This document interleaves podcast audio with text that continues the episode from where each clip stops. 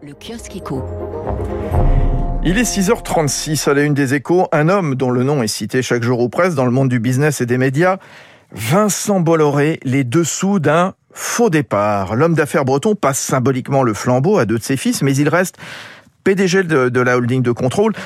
D'autant que des dossiers chauds demeurent, hein, le contrôle à 100% de Vivendi, euh, l'OPA sur la Gardère, l'offensive de KKR sur Telecom Italia, euh, dossier complet dans le quotidien sous forme de, bilan, les échos rappelant comment, au virage des années 2000, Vincent Bolloré quitte ses habits de jeune patron premier pour ceux de prédateurs, craint de toute la place de Paris. En 40 ans, il aura sauvé l'entreprise et bâti deux leaders mondiaux dans le transport et la logistique et dans l'édition et les médias. J'y reviens dans le journal de l'économie dans un instant. Dans la presse économique, l'alerte, l'alarme, celle lancée par la Cour des comptes, la France, dans le groupe des mauvais élèves budgétaires en Europe, avec un déficit structurel durablement dégradé après la crise. Un effort sans précédent doit être fait après la crise, se souligne le Figaro Économie. 9 milliards d'euros d'économies supplémentaires par an sur le prochain quinquennat pour arriver à 3% de déficit.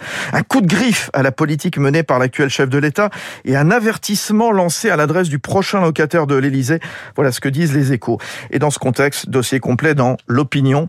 Retraite, la fracture électorale. La retraite est considérée comme l'un des secteurs prioritaires susceptibles de contribuer au rétablissement des finances publiques.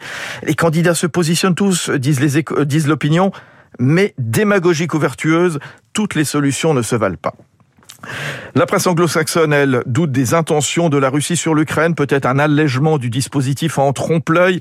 L'OTAN et les États-Unis ne voient aucune désescalade malgré les déclarations de Moscou sur le retrait des troupes.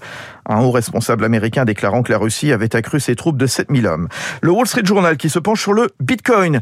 Peut-il être une monnaie nationale? Le Salvador qui a donné cours légal au Bitcoin en septembre, essaye de le découvrir. Le pays vise maintenant à lever un milliard de dollars pour financer des politiques économiques en profitant de l'engouement pour la cryptographie.